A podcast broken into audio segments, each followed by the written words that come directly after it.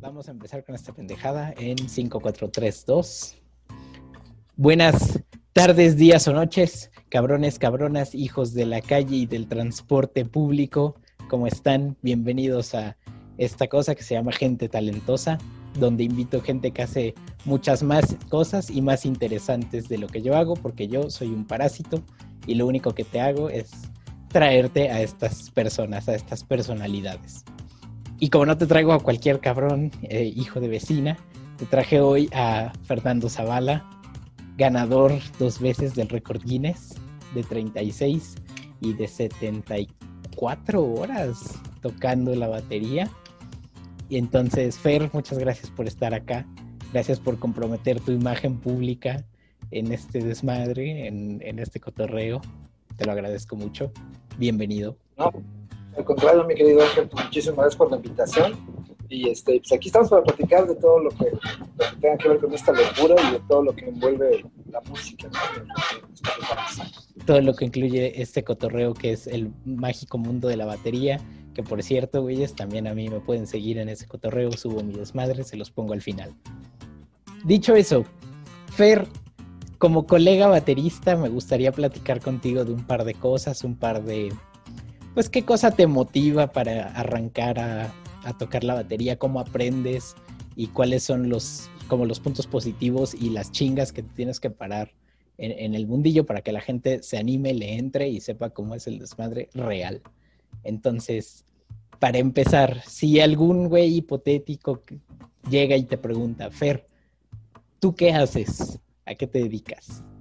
¿Tú qué contestas? Okay. Lo primero, yo soy músico, ¿no? Soy profesor también, tengo ya 20 años dando clases, eh, estudié la carrera de, de, educación musical, y, eh, pero no la estudié realmente para dar clases, fue algo muy fortuito, muy, muy chistoso. Pero eh, ya tengo 20 años, o sea, fui a suplir a un compañero pianista que daba clases en un colegio y de ahí me dice, oye, ¿sabes qué?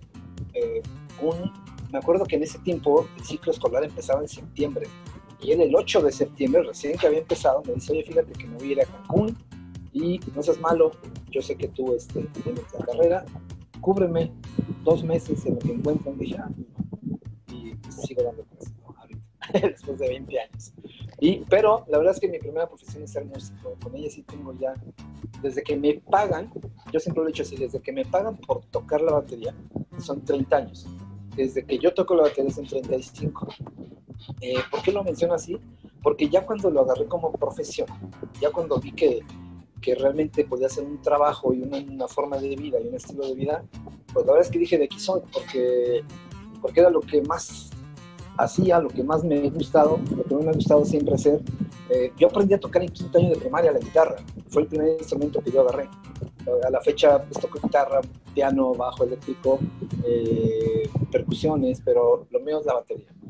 Eh, empecé en tercero de secundaria, en un colegio donde yo estudiaba, tenía una batería rumbada. Y la verdad es que yo tenía ya mucha, mucha cosquilla de, de quererla tomar y mi papá hablando con el director de la escuela, que era muy conocido de él, le pidió en mi nombre poder ir todos los días a, o sea, según yo, practicar aunque te lo juro que no tenía idea ni siquiera de cómo se armaba una batería. O sea, es tú más, eres, tú aprendiste de, a lo autodidacta. Así es, viendo. Fíjate que yo cuando tenía la oportunidad de ir a algún lugar, mis papás, pues, la verdad es que sí, siempre, siempre han sido bien fiesteros, ¿no? Bien fiesteros. Y en ese tiempo, eh, antes de que, de que, se divorciaran, porque ya tengo muchos años divorciados, eh, íbamos a lugares en donde casi siempre había un grupo y yo lo que hacía era irme a plantar al lado del baterista, porque ya me llamaba la atención, y ver qué hacía. Y a un lado tratar de imitar sus movimientos.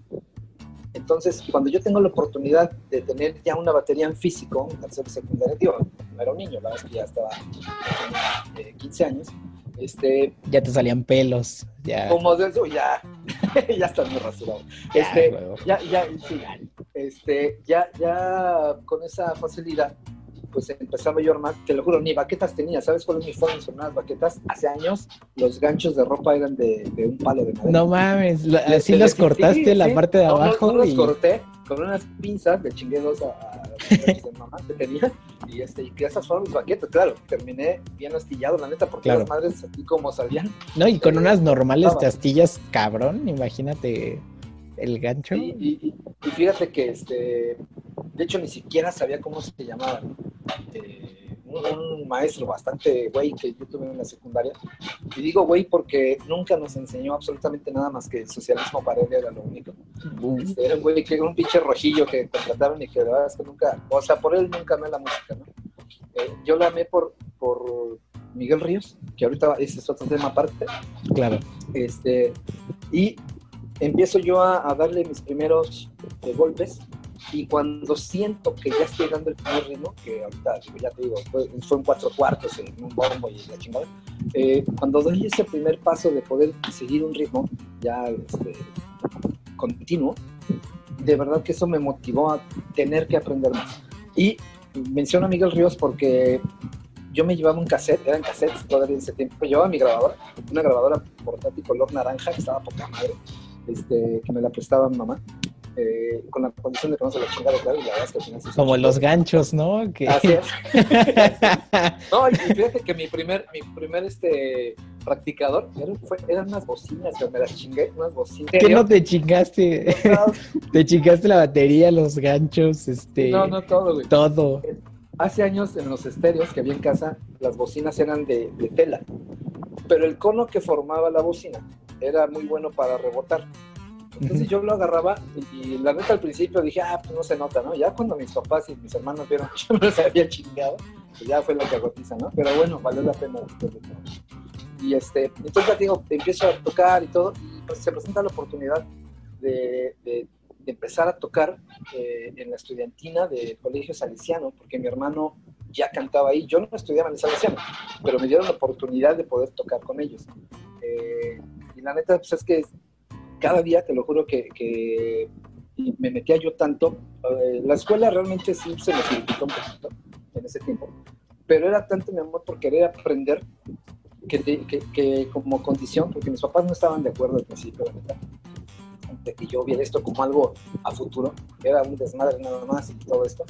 Eh, yo empiezo ya a tomarlo muy en serio y empiezo a, hacer remates, empiezo ya observar a bateristas más pronto. Ah, te decía de Miguel Ríos porque vi un concierto en 1982 que presentó el Rock and Ríos, que fue un, disco eh, doble grabado en ese tiempo, y lo que más me sorprendió es que eran dos bateristas tocando en el mismo escenario al mismo tiempo.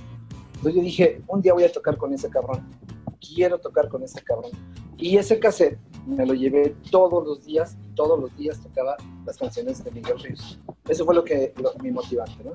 Y bueno, ya después eh, vinieron otros grupos, eh, me integro yo en la comunidad cristiana católica y ahí este, con otros brothers aprendo a hacer eh, música original cristiana católica, pero ya tenía yo la libertad de poder tocar como yo creía que debía de ser. O sea, nunca nadie me dijo, eh, tiene que ser así, o estás mal este, en esto y todo. Entonces, realmente sí fue demasiado autodidacta hasta que yo entro a la carrera, cuando ya empiezo a estudiar, la neta es que yo ya sabía tocar, ya tenía experiencia, ya me pagaban, yo ya tenía eh, cerca de siete años, ocho años trabajando en, en, música versátil, que fue lo primero que me pagaron. Y, este, y pues la neta es que cuando se hacían ensambles, pues el profe siempre me dejaba así como que con los pro para que pudiéramos sacar algo más chido, porque yo ya tocaba. No sabía leer música, pero ya tocaba. Sí, claro, es, es como el, el, trayecto de la experiencia sobre el de la educación, ¿no? Que Exactamente. Además dices que arrancaste de, en la secundaria, entonces pues a huevo que, que tienes que ya saber algo, ¿no? Exactamente. Dinos, Fer, porque pues hay mucha gente que como que sufre este, este plan de decirle a sus jefes, oye, me quiero dedicar a algo artístico, o sea, llámale música, dibujo, pintura, teatro, y, que sale esto de, no, es un desmadre, es un taller de la escuela, o, o, mejor búscate una ingeniería y ya luego ves, o, o qué chicas, o sea, tú cómo, en qué punto le dices, jefa, la neta es que quiero ser baterista en serio, o sea, quiero dedicarme a la música. Yo creo que cuando, cuando uno, digo, voy a hablar en dos partes, una como como alumno y otra como profesor. La primera, como alumno, como hijo de familia, es difícil convencerlos de que las artes te pueden, el, el clásico, dar para vivir. Pero la verdad es que si le chingas, si le buscas y combinas, porque en México la verdad es que sí está muy mal pagado el músico, muy mal pagado. Y de otras áreas del arte, sí me he enterado, pues la verdad es que sí estamos en un nivel medio, medio bajo en cuanto a sueldos, en cuanto a ganancias, todo esto. Eh, sí hay que chingarte mucho, sí hay que estudiar mucho, sí hay que practicar mucho, porque diario, diario, diario, diario salen nuevos güeyes tocando. Lo que sí, la diferencia está, y de hecho fue un tema que vi la semana pasada con mis alumnos de prepa, la diferencia está entre el talento y la práctica. Yo les preguntaba, ¿qué es más importante, el talento o la práctica? Hubo una división ahí, todo. Yo creo, yo pienso, y lo que la vida me ha enseñado es que sí debes de tener talento y ponerlo en práctica para poder ser chingón. Eh, si, si por más que te esfuerces, si no tienes el talento, yo como lo, lo relaciono siempre es, sí, sí sabes tocar la batería, pero no eres baterista. Esa para mí es la diferencia. Yo sé tocar la guitarra, yo sé tocar el piano, pero yo nunca me alquilaría para ser pianista acompañante de alguien. Aunque Claro. te sé tocar este, las rolas que quieras, en la guitarra, en el bajo, eh, yo no me alquilaría como eso, pero como baterista y percusionista, ahí sí, porque sí soy baterista y sí soy percusionista. No nada más toco la batería, ¿no? Esa es la diferencia. Y como papá, pues sí darle la oportunidad. A final de cuentas, yo creo que, que si a un chavo le das un instrumento o un balón, siempre lo he dicho, pues lo vas a alejar de muchos vicios gachos.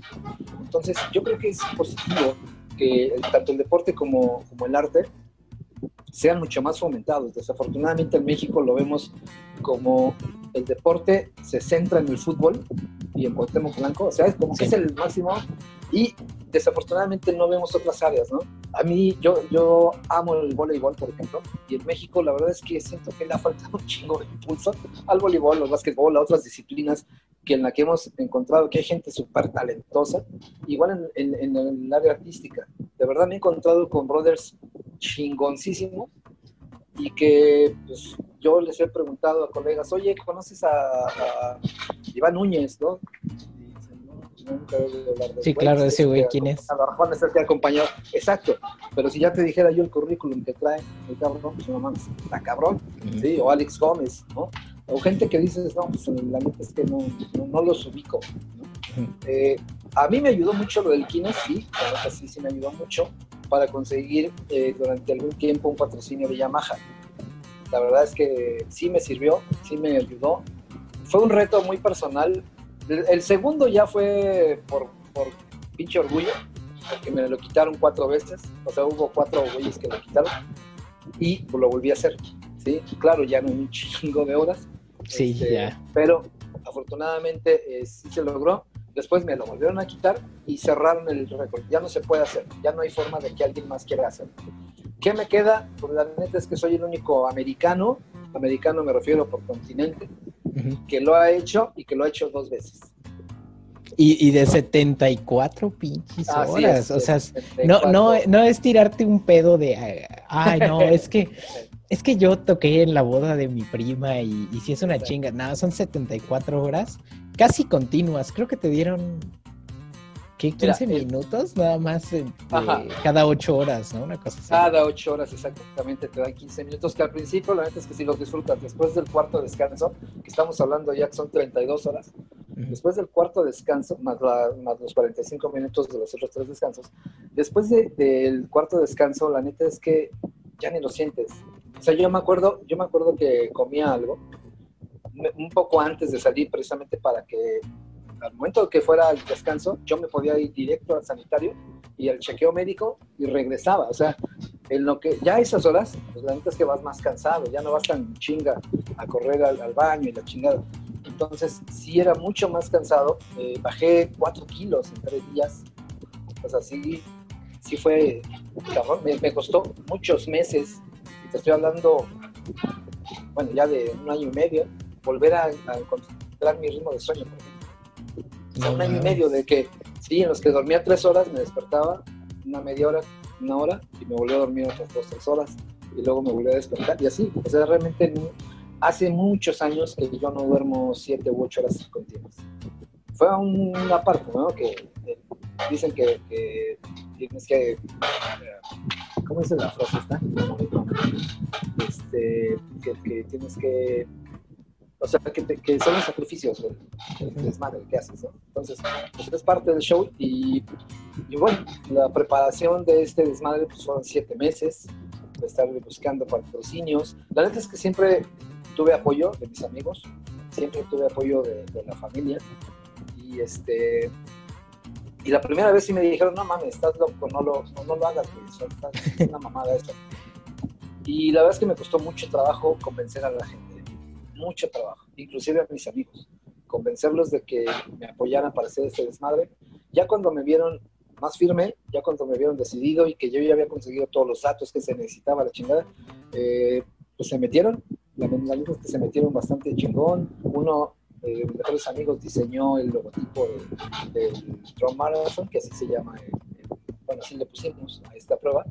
Este, y bueno, eh, otro amigo que, que, es periodista también nos ayudó a conseguir a todos los medios. Y así se fue dando poco a poco. Eh, fui a Yamaha a tocar puertas, fui a Coca-Cola, fui a varios lugares para que me patrocinaran, porque al final de cuentas no era nada más de que yo lo organizara ya. Eh, claro. Fue todo un proceso, fue todo un proceso y sobre todo que la gente pues, no me conocía. Sí, eso, eso fue lo más difícil. Pero la neta es que estamos en México. yo llegué a Coca-Cola diciendo, ya tengo Yamaha acá atrás. Y llegué a Yamaha diciendo, ya tengo Coca aquí atrás, güey. Ah, sí, exactamente. y la neta pegó. Ok. La neta pegó. Y tan pegó que tuve la oportunidad de conocer a, los bateristas al que yo más admiro en toda la vida, que se llama Kira Jimbo, que lo patrocina Yamaha también. Me invitaron a dos de sus clínicas, me invitaron a hacer el Drum Tech una vez en una de sus presentaciones. nos fuimos a comer con el director de Yamaha y lo invitaron a este cabrón porque andaba coincidentemente aquí en México. Y la verdad es que fue una experiencia poca madre. O sea, yo me llevo eso realmente, ¿no? Y que ha valido la pena eh, todos estos años de estar eh, picando piedras y todo esto, pues por esos logros, la verdad es que sí, es lo que yo trato de darles aquí, les enseño a tocar. Nice. Y, o sea, esto es como, al menos en una cuestión, no sé cómo decirle, tipo curricular o de logros o lo que sea, pues sí está bien chido decir, ah, pues mira, me la superpelan porque yo gané el Guinness dos veces y soy el único americano en continente que lo hice, pero pues no es lo único, o sea, entonces ¿a dónde más te ha llevado el, tocar la batería? O sea, ¿qué fue del niño que le chingaba los ganchos a su mamá? Claro. Y, la bocina también, que ¿a dónde lo llevó? Pues. Y claro, eh, mira, yo cuando empecé en este rollo ya profesionalmente, eh, fue en un grupo versátil. Yo no sabía tocar cumbias, yo no sabía tocar varios géneros, eh, porque la verdad es que mi esencia es rock, ¿no? Aunque digan que el rock está muriendo, la neta es que siempre ha sido el rock para mí la base pero nunca he estado cerrado a otros géneros, exceptando el reggaeton. Es decir, no lo trago ni con puto aceite de oliva. Sea, ese simple.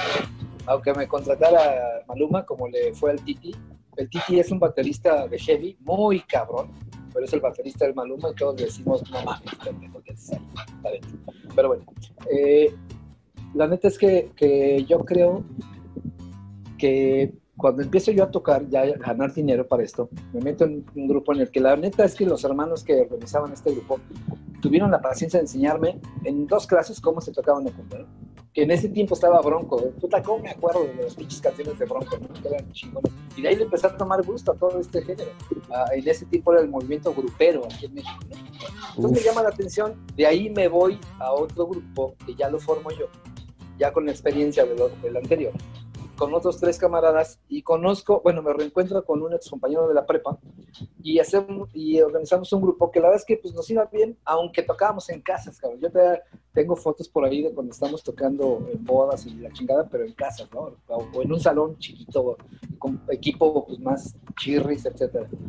De ahí me brinco eh, a un grupo que le abríamos los, a los Tigres del Norte pero eso ya es otro pedo, ¿por Porque ya es un grupo en el que yo, yo ya salía de gira, yo ya me iba a, hoteles, yo ya a mí ya me pagaban por ensayo y por evento, a mí me, me ponían la batería, yo tenía un staff de dos personas en la batería, teníamos un puto equipo que todo... Un laboratorio bien ojete, de hecho hay fotos al respecto y sí está bien perro, güey.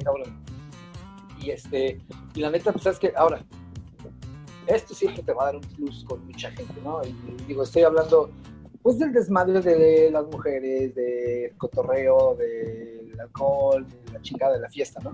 La neta es que me abrió un chingo de puertas en ese sentido y yo me la viví en fiesta cada ocho días. De puertas, de puertas y de puertas, nada más. Así es, así es, hasta ahí.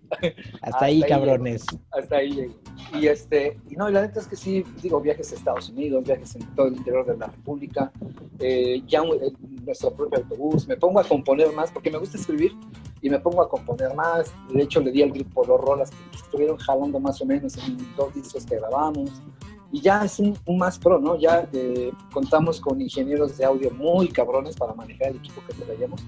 Me acuerdo que en ese tiempo eh, tuvimos un evento en la Plaza de Toros México, que de hecho te mandé material de la Plaza de Toros México, y nosotros pusimos el, el audio imagínate qué cabrón teníamos el audio que pudimos llenar la Plaza de Toros México, no cualquier cosa, la neta. Sí, claro, no es algo de, ah, pues yo tengo dos bocinas que le puedo pedir prestada a mi tío y... Exactamente, ¿no? Entonces, de hecho me acuerdo, en serio. Exacto, que esa vez eh, habían rentado inclusive dos plantas de luz para alimentar todo el equipo y que no hubiera pedos. Y llegar en un autobús con siete camiones atrás todavía de tu grupo, putas son experiencias, la neta, muy cabronas. Cuando llegamos en la temporada del Rodeo Santa Fe, que en ese tiempo Rodeo Santa Fe era lo más pro que había en, México, eh, llegar con cuatro autobuses, porque uno era nada más de nosotros, el otro del staff y otro del, de nuestro equipo, de la batería, teclados, la chingada, eh, entonces, esas, esas experiencias es hasta donde me llevó el, el haber aprendido en un grupo versátil. O sea, sí hubo, sí hubo una recompensa y hubo un gane y sobre todo un crecimiento. Lo que yo, o sea, de la pregunta que me haces hace rato, yo creo que también lo importante es que no te quedes en donde estés. O sea, siempre, siempre, cada grupo, cada persona que te acompaña, cada todo, es un escalafón más para ir subiendo. Puede que en algunos te estanques. A mí me pasó. Pasé 17 años con un grupo musical, Circus se llamaba. Digo se llamaba porque ya, ya no hay. Sí, se, se desagrupó. Se... Ajá, y este, digo, fueron experiencias muy chingonas. Tuve la oportunidad de tocar con Brothers poca madre, de tocar de todo un poco. Ahí fue donde me di cuenta que de la versatilidad que podíamos tener, y digo podíamos porque nos complementábamos mucho, ¿sí? y, este, y el conocer gente, el andar este, en, salones muy chingones, en, ya es otro nivel, o sea, no te puedes quedar en ese mismo nivel siempre, ¿no? O sea, tienes que ir buscando, tienes que ir buscando. Yo busqué tocar con Miguel Ríos cuando se despidió, eh, el Auditorio Nacional 2011. Eh, todo un proceso, todo un desmadre, ya me habían dicho que sí. Ya había yo mandado mi canción, ya había yo mandado mi grabación. Su manager, que era su sobrina, por algún desmadre dejó de serla, y el cabrón que entra, que era un inglés muy mamón, rompió todo el contrato que teníamos. Sí, sí estuve con Miguel Ríos, pero no en el escenario tocando, que hubiera sido lo más chingón que me pudo haber pasado en la vida. Pero eh, estar con él, abrazarlo, que me abrazara, me diera un beso y yo le agarraba los huevos, o sea, fue poca madre, la neta, fue poca madre, ¿no? Y, este, y fue una experiencia que después de tantos años de, haber, de haberlo visto en un concierto, que dije, yo quiero estar con ese cabrón, bueno, por lo menos tuve la oportunidad de estar conviviendo con él, de platicar y de, de verlo despedirse y despedirse bien. Eso está bien chido. ahorita decías que, que el ser baterista, el ser músico te abre puertas y te abre puertas a temas así medio sensibles, en plan, pues mujeres, alcohol, hay que decir la neta, pues el músico está expuesto al mundo de las drogas, está expuesto a cuanta madre, pero pues cómo lidias con eso, ¿no? Como digo, sería muy poco sensato decir, no, pues yo nunca tomé en mi vida, ¿no? Pero hay mucha gente que se que es músico por ese desmadre. Yo quiero la vida rockstar. O sea, yo lo que quiero es rodearme de de vicios porque pues, la pasan a toda madre y pues ahí están casos como, pues ya sabes, ¿no? Los Sex Pistols, Motley Crue y, este tipo de, de, cabrones. ¿Tú qué, ¿Tú qué le dices? ¿Cómo le das la cachetada al güey que te, que te dice, yo quiero ser músico por eso? Ok, pues fíjate, mira, yo creo que ya ahorita en muchos ámbitos, hasta en el deporte, ya, existe todo este desafortunado mundo del vicio, porque el vicio pues, es, de todo, como tú dices, ¿no? No nada más drogas, hay muchos vicios muy cabrones este, y otros peores que las drogas. Eh, y estás expuesto, o sea, eso sí, estás muy expuesto a todo eso. Muchos lo toman de pretexto, eh, muchos lo toman como la necesidad de, porque yo soy, como tú dices, yo soy rockstar, yo soy un músico, yo soy esto, ah, pues me pueden pedar y todos me tienen que decir, chingón, estás bien, es tu papel, ¿no? El día que yo me hice este, estos tatuajes, me acuerdo que un, amigo me dijo, es que si tú, tú, eres un rockstar, digo, pendejo, yo no me los hice por eso. Y me los acabo de hacer apenas de un año para acá. O sea, ya lo más chingón que yo viví en la música no me tocó nada de esto. Yo me lo hice porque ahorita ya soy más consciente de lo que quise poner, qué significa. O sea, ya no fue nada más por la pinche morita llevarlos. Eh, ya es más consciente el asunto, ¿sí? Entonces, ¿qué le, ¿qué le, digo a esa gente? Pues la neta es que si lo que quieres es demostrar que por las drogas puedes ingresar al mundo de la música, la neta es que no. ¿Por qué? Porque si no tienes talento, no tienes práctica, así puedas llevar un puto trailer de cocaína contigo en la bolsa, no vas a ser nadie. Y así ha pasado con un chingo, ¿eh? con un chingo de gente que yo los veo arriba de un escenario y con todo respeto se lo digo, hay muchos carnales músicos que son súper sencillos, aportan. Eh, igual si le entran dos, tres chelas, pero chingón, tranquilo. Sí, claro, quien no le hace, te digo, es ingenuo decir, no, pues es que yo soy tan sano que nunca estuve cerca de una gota de alcohol. No, son mamadas, o sea, pero... Exacto. Yo, yo tengo 25 años y no he probado ni gota de alcohol. Eh, sí me siento orgulloso y, feliz. ¿Por qué? Porque ya me tomé todo lo que tenía que tomar en esta otra vida. me cae de madre. O sea, antes de los 27, perdóname, antes de los 27 yo ya me había chingado todo lo que le tocaba a toda mi familia que era un pretexto, sí, era un pretexto junto con, ¿por qué? Porque yo decía, es que yo estando pedo, puta, toco pinche Tommy Lee, me, queda corto el cabrón. Pero no, la neta es que no. Creo que estando consciente puedes lograr muchas más cosas, puedes crecer mucho más. Los grandes músicos, sí, o sea, hay muchos que sí se han metido cuanta madre y media, pero realmente los grandes, los que han perdurado, los que, exceptuando a Keith Richards, y a este Ozzy Osbourne, fuera de ellos, los demás se han quebrado. O sea, la neta, es que no es, no es, digo, el mismo Nicky Six dijo, llegó un momento en el que me perdí tanto en este desmadre que dejé de ser músico, ¿no? O sea, y la neta es eso, o sea, te, vas tanto de la realidad que ya dejas de, estar creando. Un, un, artista es creativo, o sea, y siempre debe estar dispuesto a esa creación, pero no una creación pendeja, nada más de tocar por tocar o qué sé yo, sino una creación que realmente valga la pena, ¿no? Entonces, yo creo que no, no, está, no está casado, ¿eh? por, eso, para, por lo menos para mí, no está casado el término de músico eh, vicios. O sea, no, la neta. No, y, y, también músico, vicios y rock and roll, porque pues cuánta gente de que hace banda, que hace cumbia, que hace tal cosa, no está metida en este desmadre. Entonces, como les decimos siempre aquí, no lo hagan, no se metan pendejadas, no es correcto. Exactamente. Exactamente. sí, o sea, no es necesario estar en ese desmadre para demostrar que eres chingón. O sea, la neta es que no, no, no, no. Y, digo, lo hemos visto con tanto cabrón.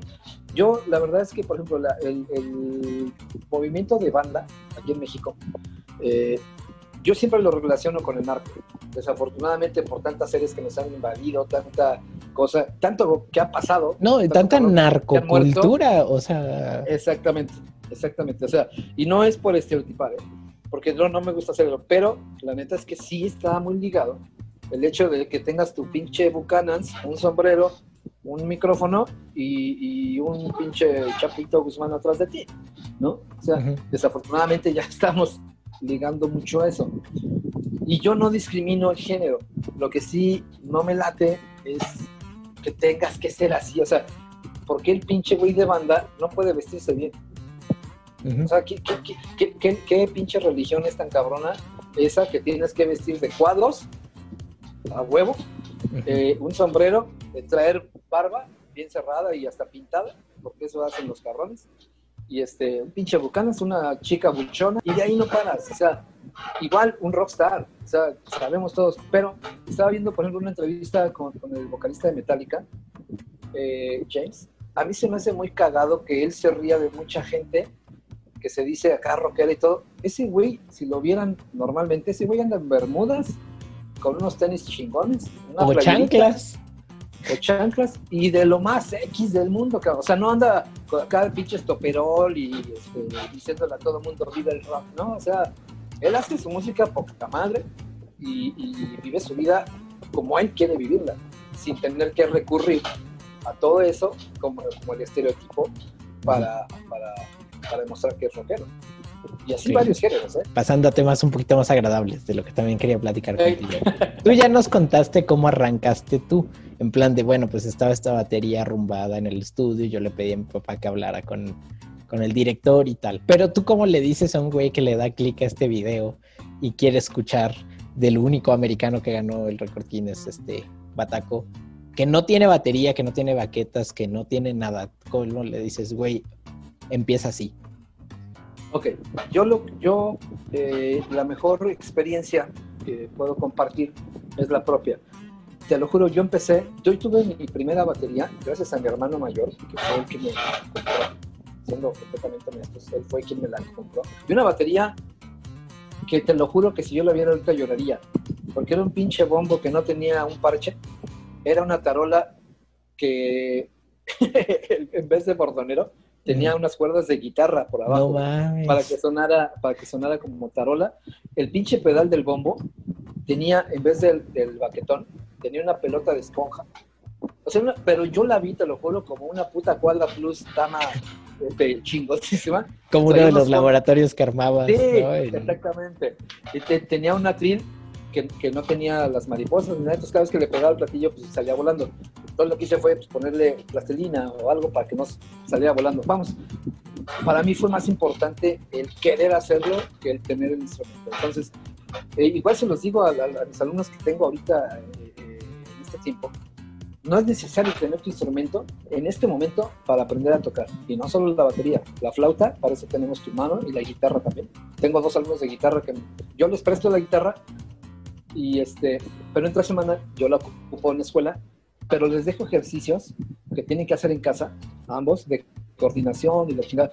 Todo eso tiene que ver con, con el hecho de, querer ser. Ahora, si a la primera que te, que te diga yo, es que puedes empezar sin la batería y que digas, no, la neta no, la neta no estás hecho para esto. Así, o sea, con, con, todo, ¿no? Sí, Porque de jefa ya me salió un callo. Este... Exacto. No, o sea, ¿sabes qué? Que le pongas pretextos a, a, tu, a, tu, a tu necesidad, pues. O sea, ok, no tengo la bataca ahorita, pero me voy a preparar para que cuando la tenga ya no tenga que perder el tiempo o vaya más avanzado y ya pueda aplicar lo que ya aprendí. ¿sí? Hay practicadores que tú puedes hacer. O sea, he visto videos de chavitos en África que con pinches botes arman una batería y que la neta tocan mejor que un chingo de cabrones que se andan anunciando en YouTube la neta, o sea, es la verdad. Y entonces, yo creo que lo importante aquí es las ganas que le estés metiendo, el tiempo que le vayas a dedicar, el amor que le vayas a poner a tu instrumento, cualquiera que este sea, y, eh, y, la, y la, el instinto básico de querer ser el mejor. Es... Ok, así arrancas, así dices, yo quiero ser bataco. Ya eres bataco. ¿Cómo empiezas, pero a cobrar? O sea, ¿en qué momento le dices, jefa, aquí está para el teléfono, ¿no? Aquí está para la luz. ¿Cómo arrancas a cobrar? O sea, ¿cómo pasas esa línea? Claro, desafortunadamente ahorita en México está muy prostituido el, área musical. Te lo voy a decir por qué. Digo, no, no, no ofensa a, nadie, ¿no? Sin ofender absolutamente a nadie. Pero me ha tocado escuchar a grupos eh, que se ve que no ensayan juntos que se ve que fue de, ¿te sabes la planta? Ah, pues vámonos, voy a tocar al pinche bar, nos van a ofrecer este, unas chelas y a ver si se juntan un botecito. No demerito el trabajo, lo que demerito es que no le pongas valor a tu chamba. ¿Sí me entiendes? O sea, yo ahorita, si, si alguien me dice, oye, no seas malo, este, échate unas canciones de, la neta sí, pero te cobro mil baros. Ya gratis, ¿no? No, que te, voy a dar un pomo. No, güey. Exacto, exacto, exacto, se ha prostituido tanto que hay chavos que por la necesidad tan grande que tienen de que alguien nos escuche, eh, demeritan la chamba de todos los demás. Y yo entiendo que hay niveles, o sea, eh, el, máximo, yo creo que de los que más cobran ahorita son de los músicos de Luis Miguel, ¿no? Salo Loyo, este, Víctor Loyo, eh, el, profe, este, ay, se me fue su nombre, Carrillo, en el bajo, o sea, esos son de los que cobran 6 mil dólares por un mes o la chingada, ¿no? Por tocar con este cabrón.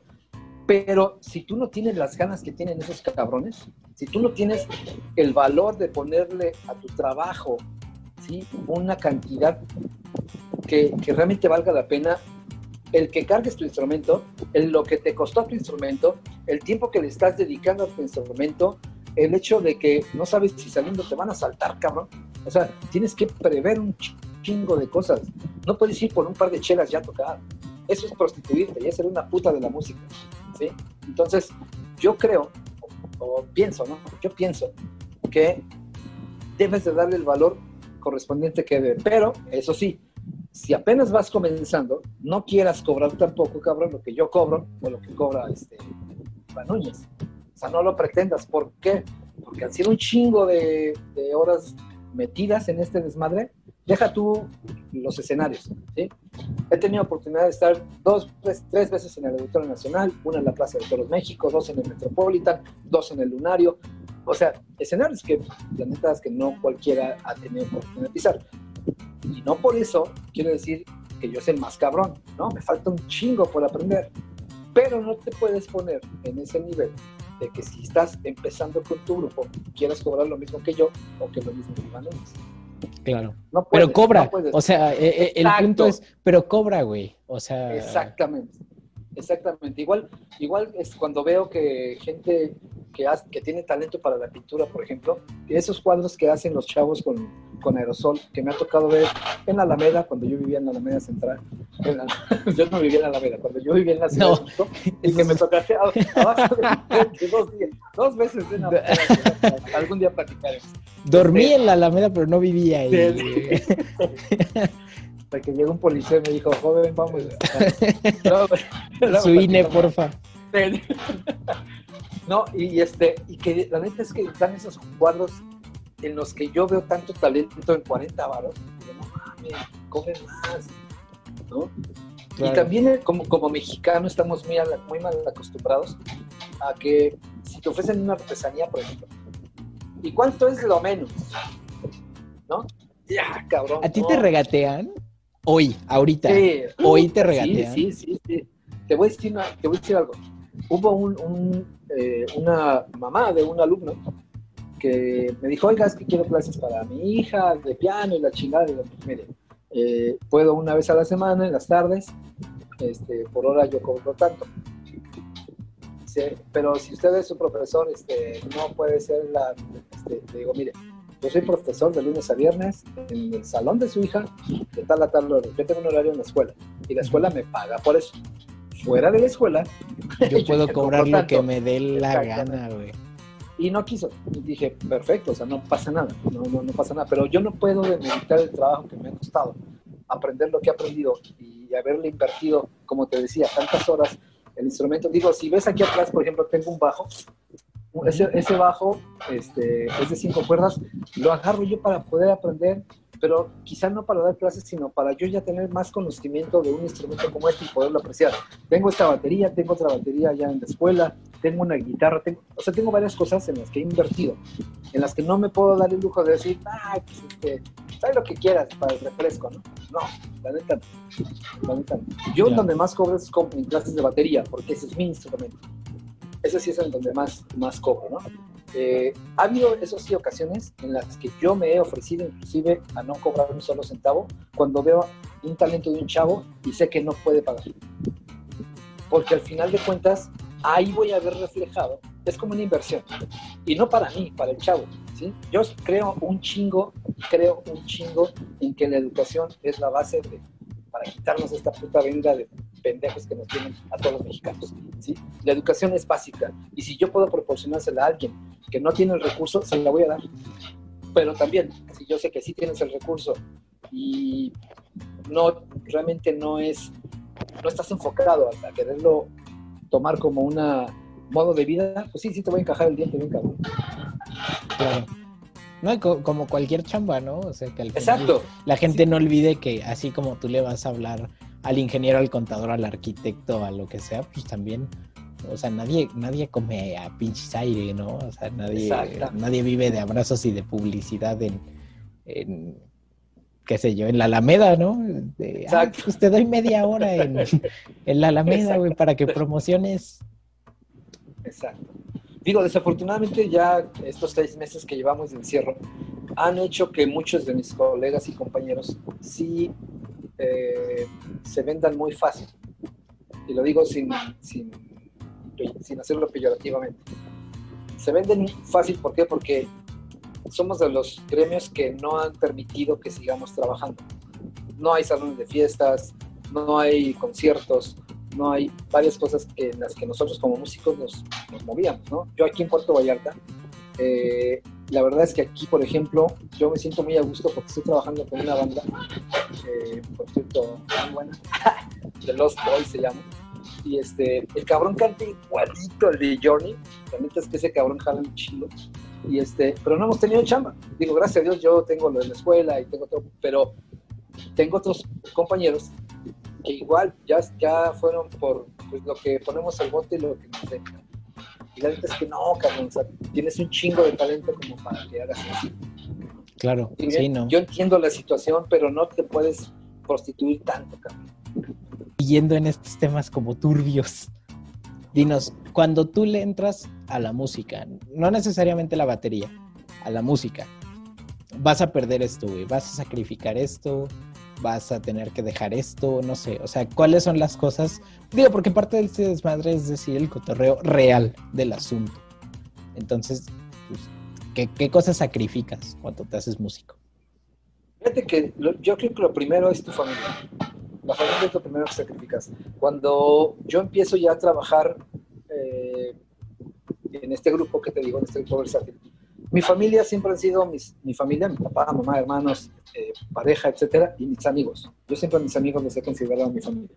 Yo me alejé de mi familia, de mis amigos y todo. ¿Por qué? Porque tenía que ir a ensayar. Yo me tenía que quedar en casa ensayando. Ya no salía con ellos. Me, me alejé mucho. Sí, la verdad es que me alejé mucho, pero porque yo estaba persiguiendo ese querer ser un buen baterista. Que, que porque ya me estaban pagando, tenía que profesionalizarme. Yo no podía quedarme en la gloria de, decir, ah, pues este, ya tocó tres cumbias y ya me pagan y puedo ser bien chingón. No, no. Entonces, lo primero que sacrificas es la familia. Segunda, la salud. No he conocido un músico profesional, o sea, profesional en cualquiera de sus niveles, que no haya pasado en algún momento por, por algún eh, estado de salud malo gracias a su trabajo las desveladas, las mal comidas, los viajes. Hay veces en las que, de veras, ¿eh? eh yo sigo mucho a este Iván Núñez, lo, lo, menciono mucho porque es un cabrón que, que la neta respeto, es un baterista muy bueno, ha estado con mucha gente muy cabrón.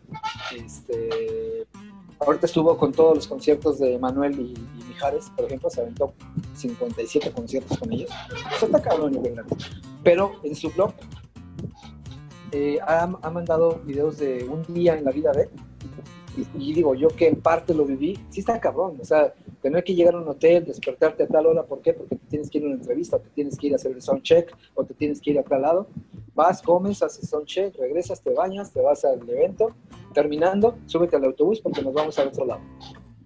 Esa parte de la salud en la que al principio te parece poca madre la fiesta y la chinga, y si a eso le aumentas el alcohol, si a eso le aumentas alguna otra cosa, la salud se va deteriorando. Yo quise hacerlo del Guinness y yo por querer hacerlo, sí, sí me deterioré también un poco la salud en ese sentido. ¿sí? Este, las malcomidas y los malos manejos de mis horarios, de lo que comía, hicieron que en este momento yo soy diabético. ¿Por qué? Porque yo desayunaba, comía cenaba con Coca-Cola, eh, tragaba un chingo de pan, galletas, dulces, y yo nunca me di cuenta del daño que me estaba haciendo. O sea, no, es, no es pretexto ni mucho menos. La música no me dejaba mucho tiempo para eso, ¿no? Hubo un tiempo en el que estaba dando clases, estaba en el grupo musical y aparte en otro proyecto este, en TV Azteca. Entonces, llegaba allá a la casa, eh, 2, 3 de la mañana de un evento de, con el grupo, me bañaba y a las 5 de la mañana ya me iba al canal. En temporada alta, por ejemplo.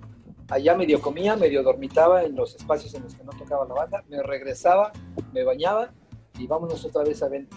O sea, esta parte de la salud sí también se pone en juego. Y yo creo que la más nostálgica, ya después con el tiempo, la pareja. Seas, este, seas dinosaurio, pillo, lo que quieras, la pareja. ¿Por qué? Porque le estás sacrificando su tiempo también. No es bueno, eso sí, recomendación, ¿eh? Recomendación y no, si las novias de alguien me está escuchando, no es el mal pedo. No es bueno jalar a tu pareja a tu trabajo. Entonces, eh, bueno, yo lo digo en, No, sí, claro, es... Eh, pero el hecho de dejarla sí, sí conlleva que pues, puede llegar un momento en el que llegues y ella ya no está. Entonces, es parte también del show que debes de estar consciente. Claro, a ver, esto no significa que a todo el mundo le tenga que pasar. No, no, es algo que, pero es algo que a lo que te expones, a lo que te rifas, así como, como si trajera aquí a un arquitecto, pues te va a decir, pues corres el riesgo que se te caiga por un mal cálculo el techo. Exactamente. Pero pues, no está de más decirlo. Y antes de que se vayan y los espantes, ¿qué es lo chido? O sea, que dices, hoy puedo decirte que lo más chingón es esto. Son varias cosas ahí en ese sentido. Lo más chingón primero es demostrarte la capacidad que tienes para ejecutar un instrumento, en este caso la batería, ¿no? Que es mi instrumento. Yo no sabía que podía tocar la Yo a los 14 años, yo no sabía que podía tocar la batería. Yo no sabía que tenía la habilidad y que, y que sí pude lograrlo a los 15, ¿sí? O sea, yo ya tocaba la guitarra y tocaba en misas y ya sabes, ¿no? Porque vivo en un colegio católico, entonces tocábamos la guitarra. Pero como ya me, ya me llamaba demasiado la atención, yo no supe que podía tocar hasta que me senté en una batería. Y de verdad, como en Los Simpsons, cuando aparecen así esa pinche musiquita de... Ah, el día que me senté yo en una, dije, no mames, de aquí soy. satisfacciones como esas, satisfacciones como el ver a la gente siguiéndote, o sea, que tú estás acá en el pinche en lo que era, en el género que sea, y que la gente te esté siguiendo, que la gente esté cantando tus rolas, que la gente te haga así, que la gente te haga así, que la gente te diga chingón, cabrón. Que te aviente los monedazos de dos. También, también. Que, que, lleguen y te den un, abrazo acá chido, un beso, un, lo que quieras que te las den, inclusive. Es chido. O sea, todas las satisfacciones que vas adquiriendo por, por, el, por cómo ves a la gente. ¿Sí? Eh, el hecho de que, de que cuando terminas, y sí terminas cansado y todo, pero te vas al fondo, al centro del escenario para agradecer y que la gente se pare y te aplauda, puta. Dicen que no vivimos de eso, no, no vivimos de eso, pero nos alimenta un chingo. Neta que sí nos alimenta un chingo el aplauso, ¿no? Y el reconocimiento. ¿Qué otra cosa? El verte crecer. Yo de verdad, con la batería Yamaha, que, tengo es una, una este, cuatro toms, tiene rototoms, tiene 11 platillos, tiene dos tarolas. O sea, de como vi mi primera batería a como veo esta, o inclusive esta que tengo acá, que es una batería con la que yo ensayo, es una batería Yamaha, eh, el ver ese crecimiento, que no me quedé en la pinche batería esta que la marca tenía, o sea, a, esto que tengo ahora, eh, de poder decir, pues es que tengo tres batacas, ¿cuál saco? ¿No? O sea, ¿cuál me llevo hoy? Esa satisfacción de no quedarte en el mismo instrumento. O sea, que siempre eh, pienses en que no te vas a quedar ahí y que vas a hacer todo por conseguir algo mejor. Que un platillo, un platillo, cabrón. Trabaja, chingale por un platillo. Pero ya vas a tener un synth ya no vas a tener un Power Beat. ¿no? Y que le juntas, le ahorras, le mueves, haces y todo. Y en vez de tener una Power Beat, te compras una Remo, y luego una Mapex, y luego una Yamaha, y luego ya una DW. O sea, que vayas haciendo ese escalafón. Y, para mí, la más importante de todas es voltear a ver los escenarios que he podido pisar, el número de gente a la que le he podido tocar, o sea, tocar una rola.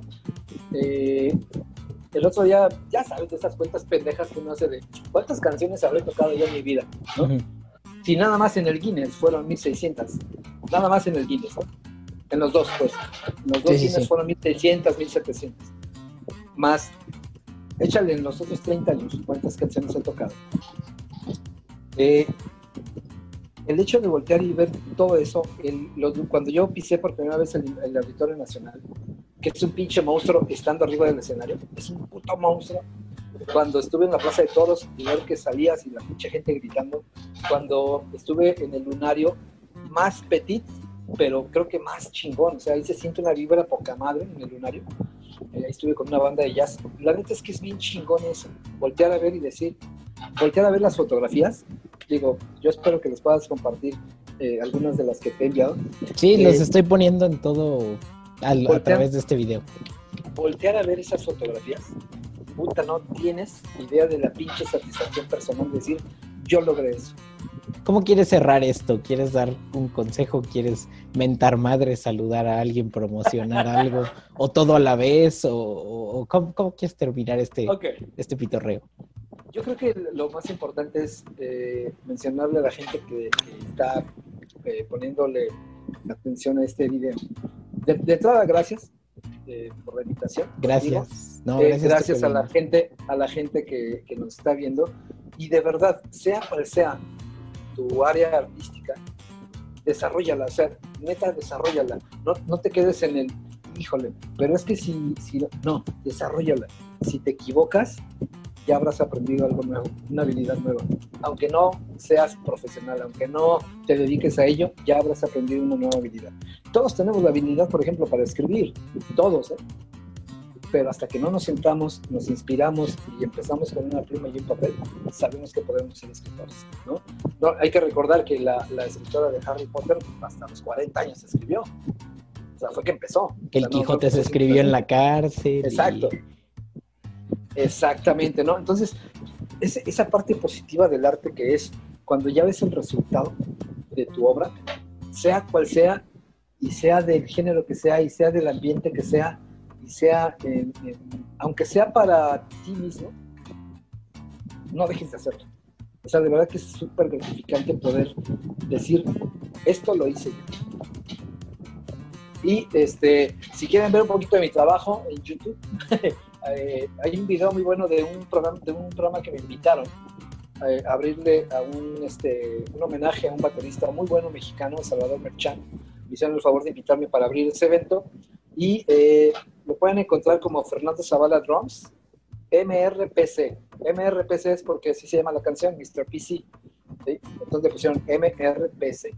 Entonces ahí pueden encontrar un poquito del trabajo que hago. Igual yo les voy a dejar sus, sus artículos de la jornada y del Universal y todo eso. Ah, perfecto. Para que vean que desmadre. ¿Dónde más? Instagram, Facebook, Twitter, eh, High Five, este Metroflog, ¿qué más? ¿Dónde, ¿dónde puede acercarse la gente? Que, que, con todo gusto en, Facebook, no soy de redes sociales, la verdad es que no soy muy de redes sociales, siempre he preferido el contacto humano claro, ahora con la pinche pandemia, pues tenemos que, hacerlo, por ejemplo, por este medio, ¿no? Por Zoom. Eh, sin embargo, eh, estoy abierto a cualquier persona que quiera eh, conocerme a través de Facebook. Fernando Zavala me encuentran. De hecho, aparezco ya ahí en la pinche portada, en la foto de inicio, o sea que no hay pierde. De hecho, estoy con esta batería. Estoy este, ahí. cualquier cosa, de verdad, por ahí con todo gusto. Y de verdad, yo sé que ya se cerró el, récord, o sea, Guinness ya no te lo reconocería, pero si alguien quiere hacer algún truco como estos, de hecho yo iba a hacer uno de juntar mil bateristas en el Zócalo. Desafortunadamente, eh, el que está ahorita como presidente no me dio chance. Aquella vez, cuando era jefe de gobierno, este, no me dio chance. Pito, aquí, aquí no hay censura, Pito. No, ah, ok, pues hijo de su puta madre no me dejó, pinche. Y, este, y bueno, no se hizo porque íbamos a tocar nada más una hora. Pero éramos mil bateristas. Yo había convocado, ya llevaba 300, no llevaba mucho, pero me faltaban siete meses para hacerlo. Entonces dije, si los junto en la plancha del Zócalo va a ser un pinche evento porque madre ya tenía, ahí sí ya tenía Yamaha otra vez, tenía Coca-Cola, tenía varios eh, patrocinadores y me lo tumbaron el evento, ¿no? Entonces, eh, la, la, parte del, del récord Guinness de tocar batería más tiempo eh, ya no se puede hacer, pero podemos organizar una pinche locura como esa. Este, y de verdad, de verdad, de verdad, mi querido Ángel, te agradezco enormemente que me hayas invitado. No, yo te agradezco. Mucho éxito, mucho, mucho éxito en esta, en esta etapa que estás haciendo y de verdad que este, pues aquí andamos. Te doy un abrazo enorme. Yo también te mando un abrazo y recuerda, eh, amigo, amiga, amigue, como sea que te identifiques, eh, eres bienvenido, bienvenida por igual. A mí también me puedes seguir en mis redes sociales piteras, de repente subo algún cover a, Instagram o cosas por el estilo, porque no, no, no soy ni la mitad de experimentado como lo es Fer, pero pues le hago la pendejada también en, la batería. Fer, gracias por comprometer tu imagen en este desmadre, gracias por platicar un rato. Entonces ya nos vamos cada quien a hacer su respectivo desmadre. Cuídense un chingo. Cuídate mucho. Adiós. Quiero mucho. Bye. Y ahí termina esta pendejada. Y recuerden ojetes. Sigan a la Oyama en todas sus redes y pícale a la perra campana de YouTube para que no te pierdas el siguiente video de este decadente desmadre mental. También comparte el video si no te da pena que tus amigos vean la calidad de caca que consumes en internet. Gracias les mando un abrazo muy fuerte hoy, mañana y siempre. Sayonara.